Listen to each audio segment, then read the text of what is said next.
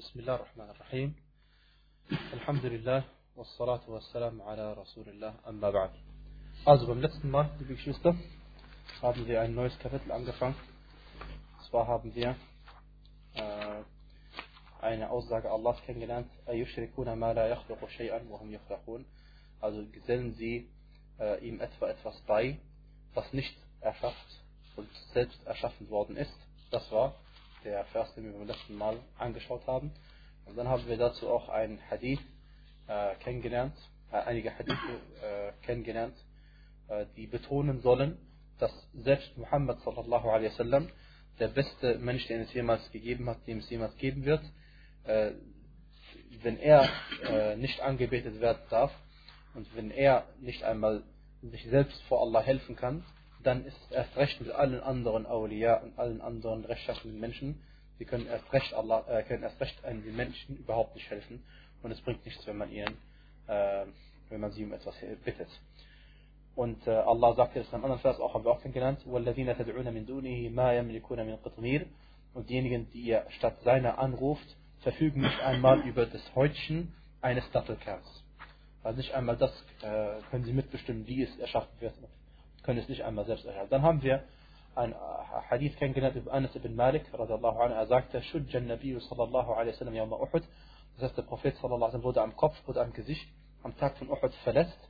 Wa kusirat ruba'iyatuhu. Dann wurde sein Eckzahn also verletzt, äh, gebrochen, ist ein Eckzahn gebrochen.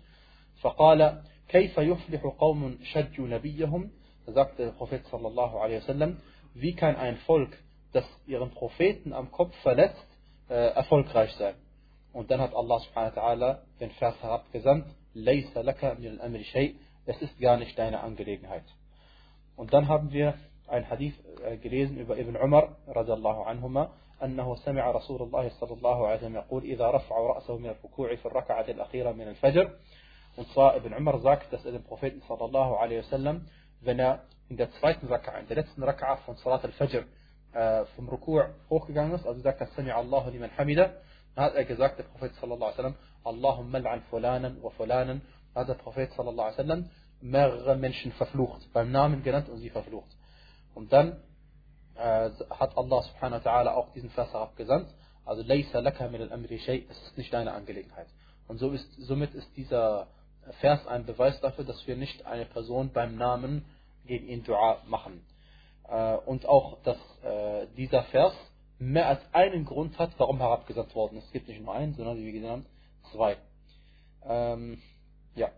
Und in, äh, dann haben wir einen weiteren Hadith kennengelernt von Abu Huraira radiallahu anhu. قال قام رسول الله صلى الله عليه وسلم حين أنزلت وأنذر عشيرتك الأقربين als der, der Vers herabgesandt worden ist und warne deine nächsten Verwandten dann ist der Prophet wasallam aufgestanden und hat seine Verwandten tatsächlich gesammelt und sie gerufen, zu ihnen gesprochen und gesagt, Ja, ma'ashara Quraysh, ishtaru anfusakum, la ughni ankum min Allah shay'a. O Leute von Quraysh, kauft euch selbst bei Allah frei, ich kann euch bei Allah nichts nützen. Ja, Abbas ibn Abdul Muttalib, O Abbas, Sohn von Abdul Muttalib, ich kann dir auch nicht bei Allah helfen. O Safiya, Tante des Gesandten Allahs, ich kann dir bei Allah nichts helfen. O Fatima, Tochter von Muhammad, frage mich, äh, verlange von mir, von meinem Vermögen, was du haben willst. Ähm, ich kann dir aber bei Allah nicht helfen. Okay, und das ist äh, das Kapitel und dann wollen wir einige Punkte ähm, noch vielleicht äh, uns genauer anschauen, wie wir immer gemacht haben. Und zwar folgendes. Ähm, der, der Vers, wo Allah gesagt hat, es ist nicht deine Angelegenheit, es geht dich nicht an, Dua zu machen gegen eine bestimmte Person, auch oder ob Allah die Reue von ihnen annehmen wird, ihre Tauber von, von ihnen annehmen wird, oder ob er sie bestrafen wird. Alles, das ist nicht deine Angelegenheit, das, das ist Allahs Angelegenheit. Ähm, in diesem Vers hat Allah subhanahu wa ta'ala indirekt darauf hingewiesen, oder hat darauf hingewiesen, dass, äh, warum, die Weisheit, warum soll man nicht Dua machen gegen eine bestimmte Person, weil vielleicht äh, macht sie Tauber und kehrt zu Allah zurück und äh, dann war dein Dua einfach umsonst. Also mach lieber Dua für eine Person oder machst du Dua allgemein gegen, ähm, äh, gegen die Kuffar allgemein. Und Allah subhanahu wa ta'ala hat ja auch diese Personen äh, gerecht geleitet. Diese Personen, gegen die der Prophet Dua gemacht hat, hat er recht geleitet und sind dann als Muslime äh, gestorben. Und das ist ein Hinweis darauf oder ein Beweis dafür, dass Allah subhanahu wa ta'ala allmächtig ist. Weil diese Leute, die den Propheten sallallahu alaihi wasallam äh, bekämpft haben und äh, auch ihn verletzt haben und ihn töten wollten, ja, und trotzdem äh, nachher werden sie Muslime und der Prophet sallallahu alaihi wasallam ist ihnen dann lieber als ihre eigenen Eltern. Und so wendet Allah subhanahu wa ta'ala äh, die Herzen, wie er will. Ähm, gut. Dann, liebe Geschwister, äh, haben wir kennengelernt, dass ähm, der Prophet sallallahu alaihi wasallam in manchen Situationen Dua gemacht hat im Salah. Äh, das nennt man Qunut. Und äh, spezieller Qunut in diesem Fall bei An-Nawazil. Das heißt, irgendwelche Katastrophen passieren unter den Muslimen, ähm, dann macht man Dua. Und die Sunna ist es, dass man äh, Dua macht in, äh, in jedem Salah, in jedem Fard Salah. Nach der letzten Raka'a macht der Imam Dua und die Ma'mumin hinten dran sagen Amin. Und was uns überliefert ist, dass zur Zeit von Umar ibn Khattab radiallahu anhu gab es eine, eine Pest, die ausgebrochen ist und die Leute haben trotzdem kein Dua al-Qunut gemacht. Diesen Dua, diesen speziellen Dua, den man macht, wenn etwas Schlimmes unter den Muslimen passiert. Und äh, man, man, sagt, dass die Weisheit, die dahinter steckt, ist äh, entweder, weil wer nämlich bei der Pest stirbt, Ta'un, der ist Shahid, und äh, weil äh, Dinge, die von Allah subhanahu wa ta'ala kommen, eine andere Weisheit, man sagt, Dinge, die von Allah kommen, die macht man keinen Dua Qunut. Aber wenn irgendwie etwas Schlechtes äh, den Muslimen zustößt, sie werden eingeengt oder sie werden bekämpft, ja, oder so etwas, dann macht, man Dua Qunut. Aber wenn Allah subhanahu wa ta'ala die Menschen prüft äh, durch äh, eine bestimmte Krankheit oder durch ein Erdbeben oder durch solche Sachen, Stürme oder so etwas, was von ihm alleine kommt, subhanahu wa ta'ala, dann macht man kein Dua Qunut und Allah subhanahu wa ta'ala weiß am besten Bescheid, sondern was man in diesen Situationen macht. في أحد فوق؟ Äh, also, dann äh, ist die Frage, wer macht äh, diesen Dua al-Qunut? Und die Antwort ist, das macht äh, also jeder Imam. Und nicht nur jeder Imam, sondern jeder Muslim. Jeder Muslim macht Dua Qunut. Also wenn du zu Hause bist und dein Fardgebet verrichtest oder ob du in der Moschee bist, egal, du machst Dua Qunut.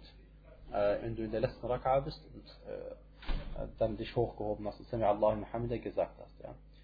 Und äh, weil manche Gelehrte haben gesagt, das macht nur der Imam al-A'zam, also der äh, Staatsführer, islamische Staatsführer, äh, weil der, anscheinend, weil der Prophet sallallahu alaihi wasallam das gemacht hat. Ja. Aber wir sagen, jeder Muslim macht das und der Beweis dafür ist, dass der Prophet sallallahu alaihi wasallam gesagt hat, Sallu kama ra'aytumuni usalli, betet so, wie ihr mich habt beten sehen. Ja. Und äh, solange es keinen Beweis dafür gibt, dass wir nicht das auch so machen sollten wie er, machen wir es genauso wie er. Gut. Ähm, ja. Und wenn man aber im Dua, wie der Prophet sallallahu alaihi wasallam, die Namen namentlich erwähnt, für die man Dua macht, äh, ist es kein Problem. Ja? Wenn man Namen namentlich im Dua erwähnt, ist kein Problem. Und äh, was, was der Prophet wasallam verboten hat, oder was er gesagt hat, was nicht dazugehört, ins Gebet hineingehört, ist folgendes, äh, dass man Sachen sagt, die nicht Teil des Gebetes sind. Also wenn jemand äh, meinetwegen mich anspricht und fragt, wie es mir geht, dann antworte ich ihm nicht im Gebet. Ja, das, ist, das gehört nicht zum Gebet dazu. Weil er sagte, inna hadhihi salah la yasluhu fiha shay'un min kalam nas. Also in diesem Gebet äh, darf man nicht Dinge sagen, die Menschen untereinander sagen würden. Oder, menschliches Gerede oder so ähnlich. Ja? Aber wenn man Dua macht für eine Person und erwähnt sie namentlich im Gebet, ist das kein Problem, weil wen spricht man an? Man spricht Allah subhanahu wa ta'ala an und äh, nicht, äh, nicht irgendwie eine, eine, andere, eine andere Person. Insofern ist es kein Problem. Gut. Dann, liebe Geschwister, äh, folgendes. Wir haben kennengelernt, dass der Prophet sallallahu alaihi wasallam, nachdem der Vers abgesandt worden ist, und warne deine nächsten Verwandten, hat er seine Verwandten gesammelt und sie gewarnt. Und er hat das anscheinend mit so einem großen Eifer gemacht, oder er hat es mit Sicherheit mit einem sehr großen Eifer gemacht. Warum? Weil die Menschen äh, gesagt haben, äh, ihn, ihn beschimpft haben, gesagt haben, hast du uns etwa wegen solchen Sachen gesammelt, bist du verrückt und sowas ähnliches. Und äh, das weist darauf hin, dass er sich sehr Mühe gegeben hat in dieser Hinsicht. Und er Da'wah gemacht hat zu seinen Verwandten. Und selbst heutzutage, wenn jemand seine engsten Verwandten sammeln würde, äh, dann machen wir nach dem Adhan weiter, inshallah.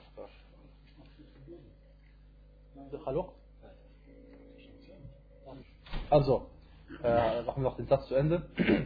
Äh, wenn heutzutage jemand seine, seine, Verwandten sammeln würde, um sie zum Islam einzuladen, äh, dann, was würden die Leute sagen? Sie würden sagen, du bist verrückt, sowas macht man heute nicht, du weißt nicht was. Und äh, ebenso ging, äh, ging es dem Propheten und trotzdem äh, hat es ihn nicht davon abgehalten, äh, Da'wah zu machen, sein Verwandten, ja. Weil unsere Aufgabe ist ja nur, das weiterzugeben. Wir können ja niemanden äh, dazu zwingen. Und Allah weiß am besten Bescheid. Äh, äh, dann beginnt ein neues Kapitel, in dem Allah subhanahu wa ta'ala einen Vers aus Surat Saba herabgesandt hat. Ähm, حتى إذا فزع عن قلوبهم قالوا ماذا قال ربكم قالوا الحق وهو العلي الكبير bis der Schrecken von ihren Herzen weggenommen wird, dann sagen sie, was hat euer Herr gesagt?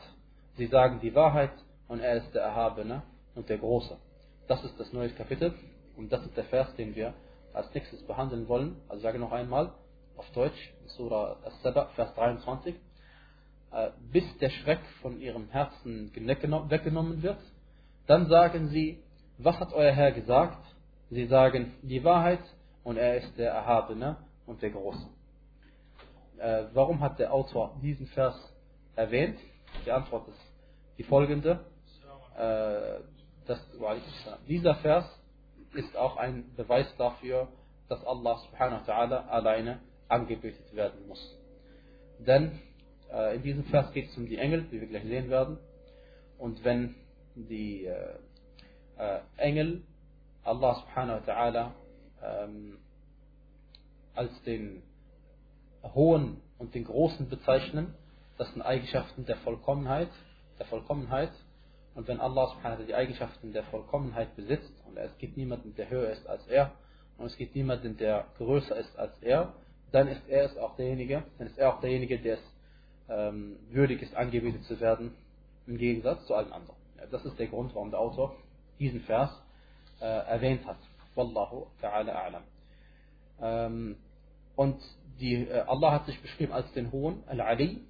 Wir sagen ja auch immer Subhana Rabbi al-A'la Gepriesen sei Allah, mein höchster Herr. Und äh, die Hoheit Allahs äh, kann aus zwei Blickwinkeln betrachtet werden. Äh, okay, jetzt haben wir einen Vers erwähnt, gerade eben, und zwar ich erwähne ihn noch einmal. Ich erwähne ihn noch einmal.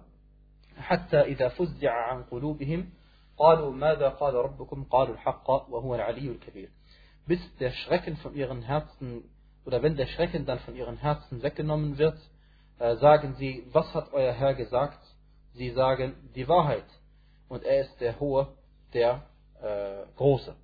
Okay, das ist der Vers, den wir erwähnt haben. Und äh, wir haben gesagt, dass Allah subhanahu wa ta'ala sich, bevor wir den Vers erklären, fangen wir vor dem Anfang hinten mit Vers an, Allah hat sich beschrieben als Al-Ali, Al-Kabir. Ähm, und Al-Ali, der Hohe, wie wir gesagt haben, was wir im Sujud jedes Mal sagen, Gebet, äh, Subhana Rabbi al-A'la, gepriesen sei unser Herr, der Höchste. Äh, die Höhe kann in zwei Arten äh, betrachtet werden. Zwei Arten. Erstmal Ulu as-Sifat, also Allah subhanahu wa ta'ala, er hat die höchsten Eigenschaften, die edelsten Eigenschaften in jeder Hinsicht. Also sobald es irgendeine Eigenschaft gibt, die unvollkommen ist, dann wissen wir, dass sie Allahs, nicht, nicht Allahs Eigenschaft ist. Ja. Allah hat nur die vollkommenen Eigenschaften. Und dann äh, wie man auf Arabisch sagt, Ulu al-Dhat, die Höhe, die Höhe des, seines Wesens. Ja? Also er selbst, subhanahu wa ta'ala, ist äh, hoch oben äh, über seinen Geschöpfen. Und äh, dies ist eine Sache, die zum Beispiel Al-Jahmiyyah, eine islamische, äh, eine Sekte, die im Islam zugeschrieben wird, äh, geleugnet haben und auch manche Asha'ira, aber nicht die, diejenigen von ihnen, die die Sachen nochmal genau untersucht haben, wie Abu Hassan al-Ash'ari rahimallah selbst. Äh, sie haben Ulu al-Dhat, also die Hoheit seines Wesens selbst, subhanahu wa ta'ala, also die, auf Deutsch, dass er eben oben ist, und, äh, auch, auch bestätigt. Ja. Ähm, ja, dann auf jeden Fall von diesem Vers haben wir einiges gelernt. Und zwar, dass die Engel Allah subhanahu wa ta'ala fürchten. Das ist eine Eigenschaft der Engel. يخافون ربهم من فوقهم. Also, da hat Allah sie beschrieben. Sie, sie fürchten ihren Herrn, äh, also äh, sie fürchten ihren Herrn von oben. Und zweitens, dass die, Her dass die Engel Herzen haben. حتى إذا فزع عن قلوبهم. Bis dass der Schreck von ihren Herzen genommen wird. Engel haben also auch anscheinend Herzen. Äh, und dass die Engel einen Körper haben. Allah, äh, nicht aus dem Vers, sondern aus einem anderen. Und zwar so Vater sagt Allah subhanahu wa ta'ala, جَاعِلِ الْمَلَائِكَةِ رُسُلًا أُولِي أَجْنِحَةً Allah hat also die Engel als Gesandte erschaffen, die Flügel haben. Engel sind also nicht einfach nur Geist äh, oder irgendeine Seele, die rumfliegt. Nein, Engel, Engel haben auch einen Körper. Ja. Ähm, und unser Prophet sallallahu alaihi wasallam, wie es in ähm, Sahih al-Bukhari überliefert worden ist, hat ja Jibril a.s., der Engel der Offenbarung, gesehen. Und als er ihn gesehen hat am Horizont, hatte er 600 Flügel gehabt. Ja. 600 Flügel. Und hat, äh, der Prophet sallallahu hat Jibril a.s. zweimal in seiner Gestalt wirklich gesehen, wie er wirklich aussieht. Und das alles beweist, dass die Engel eben nicht nur aus einer Seele bestehen. Ja. Dann haben wir äh, aus dem Koran auch gelernt über die Engel, dass sie äh, offensichtlich nicht essen, nicht trinken. Weil Allah hat sie beschrieben als يسبحون الليل والنهار. Also sie, sie preisen Allah die Nacht durch und den Tag durch. Die, die Nacht durch und den Tag durch. Ja. Surat al-Anbiya, Vers 20. Ähm, dann, dass sie einen Verstand haben. Wissen wir auch. Denn wenn sie ein Herz haben, haben sie auch einen Verstand. Und ähm, wir haben auch Folgendes kennengelernt, das ist eine wichtige Sache auch. Und zwar, dass Allah subhanahu wa ta'ala äh, spricht, wann er will. Ja? Und sein Sprechen ist abhängig von seinem Willen. Wenn er spricht, spricht er. Äh, wenn er will, spricht er. Denn, denn es heißt im Vers, hatta ida qulubin, bis der Schrecken von ihrem Herzen weggenommen wird. Warum geht es da nämlich? Das werden wir nämlich gleich im, im Hadith aber sehen. Ja? Auf jeden Fall ist dieser Vers klar, ein Beweis davon, dass die Engel erschrecken durch die, die, durch die Worte, die sie von Allah subhanahu wa ta'ala hören, weil sie gewaltig sind, äh, senken sie ihre Flügel und, und ähm, sind erschüttert durch die, ihre Herzen werden erschüttert durch die Worte, die sie von Allah hören. Und das weiß, und dann hat er, bis der Schrecken von ihnen genommen wird, also wenn dann die Worte gesprochen sind von Allah subhanahu wa ta'ala, dann äh, sagen die einen zum anderen, was hat euer Herr gesagt, und geben einfach die Wahrheit, hat er gesagt. Und er ist der Große und der, äh, und er ist der Hohe und der Große. Und dieser, dieser Hadith, oder dieser, Entschuldigung, dieser Ayah weist auf was hin, dass Allah subhanahu spricht, wann er will. Ähm, ja, das ist also auch, was wir glauben, ja. Dann, ähm, also warum erwähnt der Autor das? Ja, weil wir reden über Tawhid und wir wissen, dass einige Sekten, die dem Islam zugeschrieben werden, diese Sachen geleugnet haben. Ja? Und ohne ins Detail hineinzugehen, aber ich habe ja schon ein, zwei Sekten erwähnt, die äh, nicht mit dem so übereinstimmen, wie wir es hier sagen.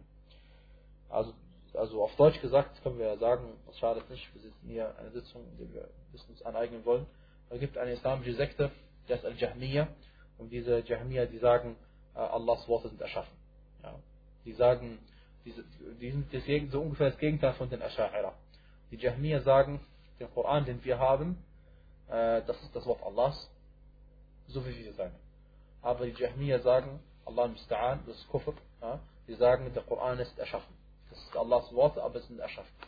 Und die Asha'ira sagen das Gegenteil. Sie sagen, das, was wir haben, sind nicht die wirklichen Worte Allahs, sondern etwas, was auf Allahs Worte hinweist.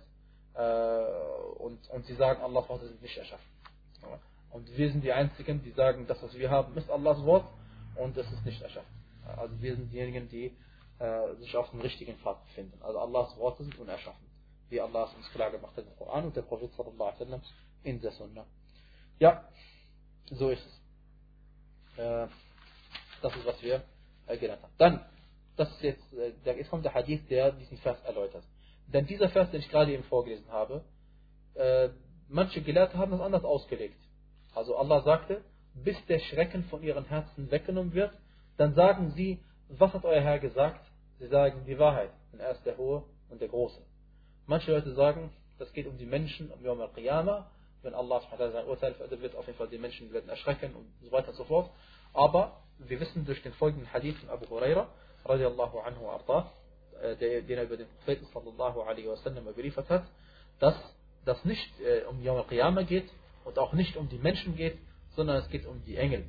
Und zwar sagt der Prophet sallallahu alaihi wasallam, إذا قضى الله الأمر في السماء ضربت الملائكة بأجنحتها خضعانا لقوله كأنه سلسلة على صفوان ينفذهم ذلك Und zwar ähm, sagte der Prophet sallallahu alaihi wenn Allah eine Angelegenheit im Himmel entschieden hat. Ja, also er ist oben, ne? Also fällt die Entscheidung um.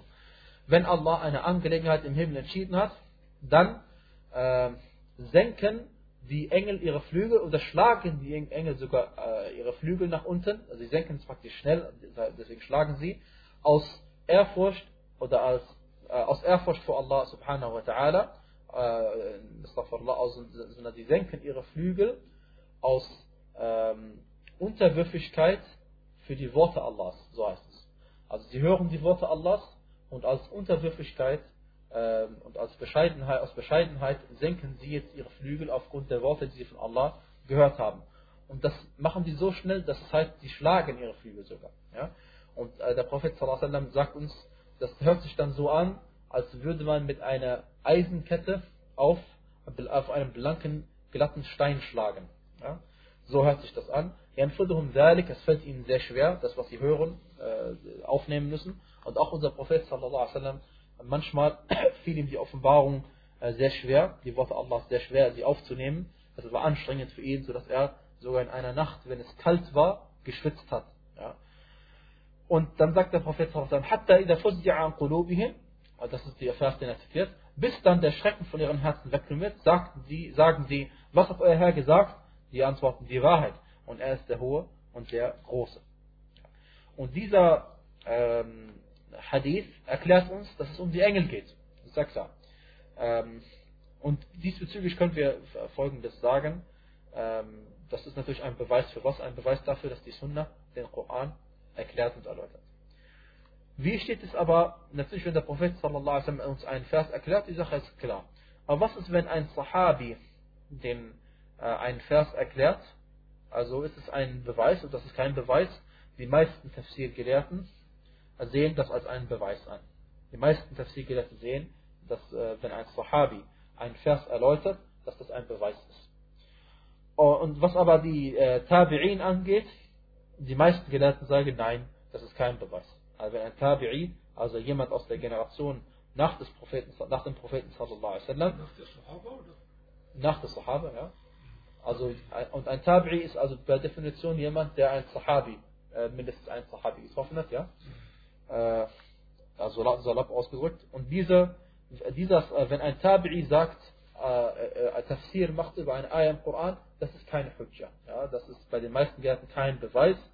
Ähm, und äh, allerdings, wenn bestimmte Tabi'in was sagen, hat es mehr Wert als bei anderen, weil Mujahid ibn Jabr, rahimahullah, er ist ja der berühmte Schüler von Ibn Abbas, radiallahu anhu gewesen, und er hat ja gesagt, äh, ich habe den, den Koran, ähm, Ibn Abbas radiallahu anhu, äh, 20 Mal oder noch mehr vorgelesen. Und bei jeder Ayah, die ich ihm vorgelesen habe, habe ich ihn gefragt, was bedeutet dieser Vers. Bei jeder Ayah, die ich ihm vorgelesen habe, habe ich ihn gefragt, was bedeutet dieser Vers. Ich will? Ah. Äh, bei jeder Ayah hat er ihn gefragt, was bedeutet der Vers, was bedeutet der Vers. Ja? Deswegen haben manche gesagt, dass wenn Mujahid etwas Tafsir macht, dann ist es ein Argument, das ist eine Hujja. Das ist hat, das, hat das praktisch Beweiskraft. Ja, äh, Alhamdulillah. Machen wir weiter. Äh, der Hadith ist natürlich noch nicht äh, zu Ende. Also der Vers äh, hat der Prophet hat den Vers dann vorgelesen und dann, also worum geht es jetzt? Also die Engel, Allah äh, fällt eine Entscheidung. Allah entscheidet etwas, okay? Die Engel bekommen das mit. Okay? Ähm, Dann sagt der Prophet sallallahu alaihi wasallam, فَيَسْمَعُهَا مُسْتَرِقُ السَّمْعِ فَيَسْمَعُهَا مُسْتَرِقُ السَّمْعِ Also, die Engel, die, die einen fragen doch die anderen, was hat Allah gesagt? Ja? Es gibt einige Djinn, die kriegen mit, was die Engel sagen. Es gibt einige Djinn, die kriegen mit, was die Engel jetzt untereinander besprechen. ومسترق السمع هكذا بعضه فوق بعض. also der, der Prophet hat es erklärt, dass diese Djinn übereinander sich stapeln, die einen über die anderen, ja, ähm, bis sie zum Himmel gelangen und dann einige Worte mitbekommen. Dieser Hadith ist sehr wertvoll, ja, dieser Hadith ist sehr wertvoll, weil dann lernen wir einiges daraus. Ja. Und zwar, dass die, einen, dass die einen Engel stapeln sie sich über die anderen, bis sie einige Worte hören können von dem, was die Engel besprechen, was Allah entschieden hat. Das heißt, Allah entscheidet etwas, was geschehen wird noch. Ja? Und sie kriegen das mit. Äh, dann, فَيَسْمَعُ الْكَلِمَةَ فَيُلْقِيهَا إِلَى مَنْ تَحْتَهُ Dann hört derjenige Djinn, der es gehört hat, und gibt es denjenigen Djinn weiter, der unter ihm ist, und derjenige, dem unter ihm ist, und derjenige, der wieder unter ihm ist, und so weiter und so fort. ثم يلقيها الآخر إلى من تحته حتى يلقيها على لسان الساحر أو الكاهن bis dann der unterste äh, zu einem Sahir, ein Zauberer, geht, auf Arabisch Sahir, äh, oder zu einem Kahin, auf einem Wahrsager, und teilt ihm mit, was äh, oben besprochen worden ist. ربما, dann sagt der Prophet, فربما أدركه الشهاب قبل أن يلقيها. Es kann aber auch sein, dass eine Sternschnuppe ihn trifft, noch bevor der eine es dem anderen weitergeht, gibt. وربما ألقاها قبل أن يدركه فَيَكْذِبُ مَعَهَا مِئَةَ كِذْبَةً Und es kann aber auch sein, dass der Djinn es dem Wahrsager oder das Sahir weitergibt, noch bevor die Sternschnuppe ihn trifft, aber er fügt noch 100 Lügen hinzu. فيقال أليس قد قال لنا يوم كذا وكذا كذا وكذا فيصدق بتلك الكلمة التي سمعت من السماء Dann wird unter den Menschen gesagt, hat nicht der Wahrsager und der Sahir, hat er, hat er, hat er nicht an dem, am Tag so und so einmal die Wahrheit vorausgesagt? Und dann wird ihm geglaubt, weil er einmal ein Wort gesprochen hat, das er vom Himmel gehört hatte, äh, und dann denkt man, er ist ein Wahrsager und äh, spricht die Wahrheit. Ja. Also, dieser Hadith ist bei Bukhari überliefert, als er äh, ein, ein, im, im Kapitel Tafsir ja, Liebe Geschwister, dieser Hadith, daraus lernen wir, dass es tatsächlich Leute geben kann, die äh, manchmal etwas voraussagen und dabei auch noch recht haben. Aber meistens lügen sie und meistens haben sie nicht recht. Und ähm, diese Sache ist natürlich absolut haram, also Wahrsagerei und Sihr ist absolut haram und äh, ist Kufr, ist also Unglaube. Wer das begeht, ist ungläubig. Er hat mit dem Islam nichts mehr zu tun. Und die Frage ist jetzt, warum? Warum? Er kriegt doch etwas mit, was Allah entschieden hat. Und dann, also, wir haben gelernt, der Prophet sallallahu hat uns mitgeteilt hier in diesem Hadith, der Jinni, der gibt ja nicht nur das Wort weiter, was er gehört hat vom Himmel, sondern er fügt noch Lügen hinzu. Er lügt noch viele Lügen hinzu. Warum macht er das? Weil, wie wir wissen, der Jinni, der Shaitan, äh, diese sind natürlich klar, der will ja nicht, dem, dem, was hat er denn davon, wenn er den Menschen etwas sagt, was in Zukunft passieren wird und dann hat, er, da, hat der Mensch etwas davon. Da hat der Jinn gar nichts davon, sondern der Jinn will, dass man Kufr begeht. Der Jinn will, dass man Kufr begeht. Und deswegen verlangt er von dem Sahar oder dem Kahin, also dem Wahrsager, äh, Kufr zu betreiben, unglaublich, unglaub, ein Unglaube zu, äh, Ungläubiger zu werden indem er für ihn opfert, indem er ihn anbetet, indem er Dinge für ihn tut, die haram sind. Äh, die, die ihn aus dem Islam rauswerfen. Ja? Und warum fügt er dann 100 Sachen hinzu? Ja, weil es ist anscheinend nicht täglich Brot, dass er immer was mitbekommt vom Himmel. Okay, das lohnt sich nicht. Dieser Job, den er bekommen hat als äh, Shaitan, um die Menschen zum Weg abzubringen, lohnt sich nicht, wenn er nur einmal ein Wort hört in weiß nicht wie vielen Jahren. Dann lieber fügt er noch 100 Lügen hinzu und äh, dann gibt er wenigstens dem Sahar Hoffnung oder dem Kahin Hoffnung und sagt, ich hatte damals genau die Wahrheit gesagt und so weiter. Allah musta'an. Und die Menschen, weil viele von ihnen so blöd sind, die verbreiten immer das, was dann wahr war. Wenn er einmal die Wahrheit gesprochen hat, verbreiten sie, sagen sie, die Person spricht die Wahrheit, ist ein Wahrsager. Ja? Und ob man es glaubt oder nicht, wir befinden uns zwar nach christlicher Zeitrechnung im 21. Äh, Jahrhundert, ja, aber trotzdem gibt es noch Wahrsagerei. Es gibt trotzdem im Fernsehen Wahrsagerei, Karten legen und weiß nicht was. Und die Leute glauben immer noch daran und rufen an und weiß nicht, Allah im Also es gibt tatsächlich noch. Also die Menschen sind anscheinend doch nicht so weit wie die Techniker. Und äh, da, da wir das wissen, das heißt, wir, äh, wir wissen, es kann, sowas kann tatsächlich passieren und die sind nicht alles Lügner, sondern sie sagen manchmal auch tatsächlich die Wahrheit. Allah Ja, das ist das, äh, was wir äh, gelernt haben. Äh, natürlich in der Nacht der Offenbarung, äh, als der Koran herabgesandt worden ist, war es ein bisschen anders, wie wir lernen in Surat al-Jinn.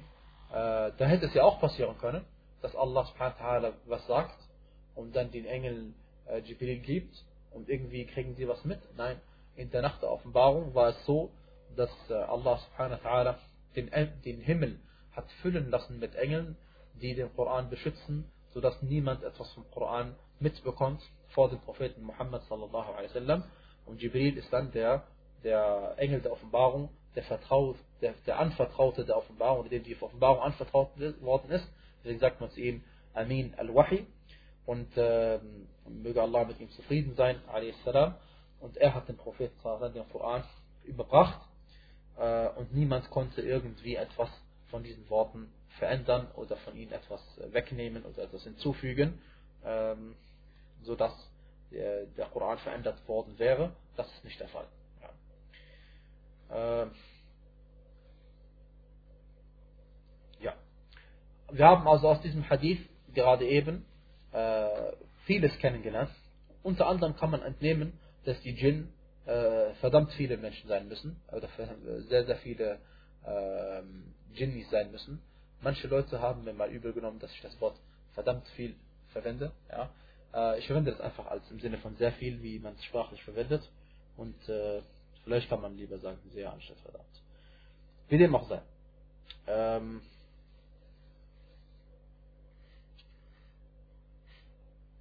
ja, und wir haben gelernt, dass die Wahrsager meistens Lügner sind.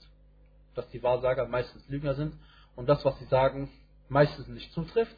Also, äh, wenn es 100 Lügen sind, äh, die er verbreitet, also in einem Fall von 100 oder 101 oder noch mehr oder noch weniger, hat er mal die Wahrheit gesprochen. Ansonsten spricht er meistens, ist er meistens ein Lügner. Also lohnt es sich natürlich nicht, äh, ihm zu glauben. Ja. Äh, ja. Und dann haben wir ein Hadith überliefert bekommen über An-Nawas ibn Sam'an radiallahu anhu. قال قال رسول الله صلى الله عليه وسلم إذا أراد الله تعالى أن يوحي بالأمر تكلم بالوحي تكلم بالوحي أخذت, أخذت السماوات منه رجفة أو قال رعدة شديدة خوفا من الله عز وجل. فإذا سمع ذلك أهل السماوات صعقوا وخروا لله سجدا. فيكون أول من يرفع رأسه جبريل فيكلمه الله من وحيه بما أراد. ثم يمر جبريل على الملائكة. كلما مر بسماء سأله ملائكتها ماذا قال ربنا يا جبريل؟ فيقول قال الحق. وهو العلي الكبير فيقولون كلهم مثل ما قال جبريل فينتهي جبريل بالوحي إلى حيث أمره الله عز وجل Der folgende Hadith, der äh, äh, als schwach eingestuft worden ist, äh, sagt, das, sagt dasselbe aus im Grunde genommen. Ja. Er sagt dasselbe aus. Und zwar, äh, Nawas ibn äh, Sam'an sagte, dass der Prophet sallallahu alaihi wasallam folgendes gesagt hat, wenn Allah etwas offenbaren will, eine Angelegenheit offenbart, dann spricht er die Offenbarung aus. Heißt das Wort, spricht er die Offenbarung aus. Also auch wieder ein Beweis, dass er Allah spricht. Äh, also, dann werden die, äh, die Himmel oder auch die Himmelbewohner davon erschüttert, aus Angst vor Allah, dem Allmächtigen und Ruhmvollen. Und wenn dann die Himmelsbewohner äh, die Worte hören, die Allah gesprochen hat, dann ähm, fallen sie quasi in Ohnmacht und, äh, und auch äh, machen sie Sujud für Allah subhanahu wa ta'ala. Und der Erste, der sein Haupt dann erheben wird, ist Jibril. Also jedes Mal, der Erste, der sein Haupt erhebt, ist Jibril. Dann ähm, äh, spricht Allah subhanahu wa ta'ala, geteilt Allah ihm die Offenbarung mit und dann äh, geht Jibril zu den ersten Engeln und dann zu den äh, der des ersten Himmels, dann zum zweiten Himmel und so weiter und so fort, oder umgekehrt vom siebten runter. Und jedes Mal, wenn er zu Engeln vorbeikommt, fragen sie ihn, O Jibril, was hat unser Herr gesagt? Dann sagt er, er hat die Wahrheit gesagt und er ist der Hohe und der Große. Und dann sagen sie alle dasselbe, was Jibril gesagt hat, also sie sagen das noch einmal dasselbe. Und dann äh, geht Jibril so lange weiter, bis er zu denjenigen Personen kommt, dem er die Offenbarung eingeben sollte, sei es Muhammad sallallahu alaihi wasallam oder vor ihm äh, äh, irgendein anderer äh, äh, Prophet. Ja. Ähm, dann haben wir aus diesem Hadith, äh, auch wenn er schwach ist, aber wir haben aus mehr als einem Hadith, wissen wir, dass die Himmel mehrere Himmel sind. Und wir wissen, dass die Himmel übereinander gestartet sind. Und wir wissen, dass die Himmel genau sieben an der Zahl sind. Und dass es in den Himmeln Engel gibt. Die Himmel sind also nicht leer. Äh, das wissen wir auch, liebe Geschwister. Und dann sind wir auch schon am Ende angekommen. Wallahu ta'ala a'lam. Wa sallallahu ala nabiyina Muhammad. Äh, gibt es zu dem, was wir erwähnt haben, irgendeine Frage?